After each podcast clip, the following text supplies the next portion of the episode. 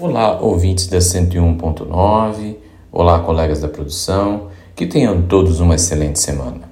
Em nosso podcast semanal, iremos tratar sobre o Sistema Nacional de Investigação Patrimonial e Recuperação de Ativos, conhecido como SNIPER.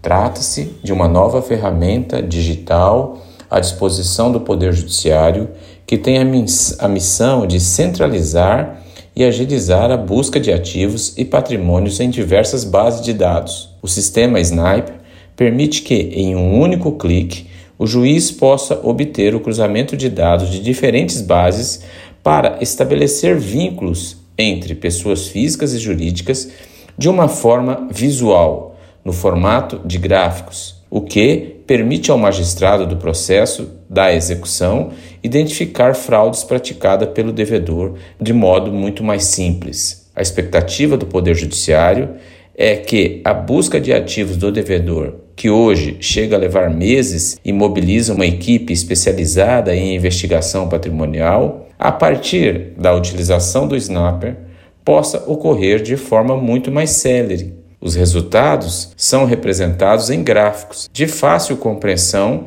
pelo juiz, indicando as ligações entre os atores de forma simples e eficiente, o que contribui para reduzir o tempo de conclusão dos processos na fase de execução e cumprimento de sentença. Segundo o último relatório publicado pelo CNJ, denominado Justiça em Números, existem quase 40 milhões de processos com execução pendentes, o que corresponde a mais da metade, ou seja, 58% do total de processos pendentes, que tem aproximadamente 75 milhões, segundo o CNJ. Na prática, para receber uma sentença, o processo leva, desde a data de ajuizamento da ação, quase o triplo de tempo na fase de execução, que é de 4 anos e 7 meses, em comparação com a fase de conhecimento, que é de 1 ano e 7 meses. A taxa de congestionamento durante a fase de execução é de 84%, ou seja, são processos que ficam aguardando bens ou ativos ou direitos passíveis de construção para uma solução e o cumprimento da sentença judicial definitiva. O Sniper utiliza a base de dados dos seguintes órgãos: Receita Federal do Brasil, Tribunal Superior Eleitoral, Controladoria Geral da União, Agência Nacional de Aviação Civil, Tribunal Marítimo, Conselho Nacional de Justiça e também estão em processo de integração o sistema Infojude e o sistema Cisbajude.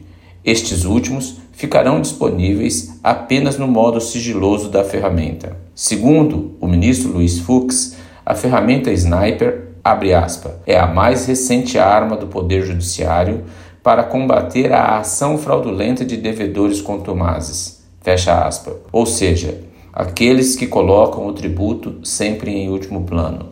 Mas é preciso ressaltar que os meios para identificação de valores e patrimônios ocultos já vem sendo aperfeiçoado nos últimos anos pela Justiça, numa verdadeira guerra de gato e rato. O sniper revela aos magistrados e aos servidores, de forma gráfica, todas as informações societárias, patrimoniais e financeiras que não seriam perceptíveis em uma na simples análise documental, permitindo, além de encontrar ativos e patrimônios ocultos, identificar também os grupos econômicos ao qual o devedor está vinculado. Um dos grandes avanços dado pela Justiça foi a ferramenta denominada teimosinha do Sistema de Busca de Ativos do Poder Judiciário, SISBAJUDE, que permite que o patrimônio dos executados seja rastreado pelo período de um mês. O TJ de São Paulo foi além e passou a permitir, por decisão do Pleno,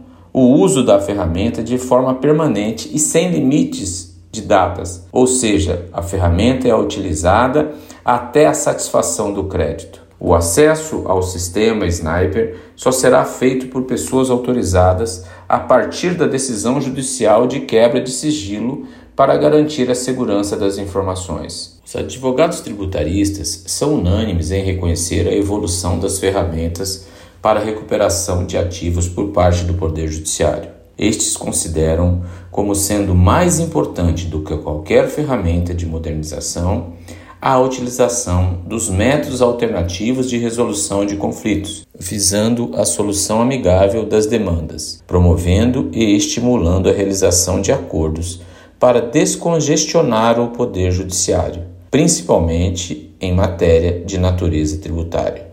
Colaboraram com a matéria o advogado Pascoal Santulo Neto.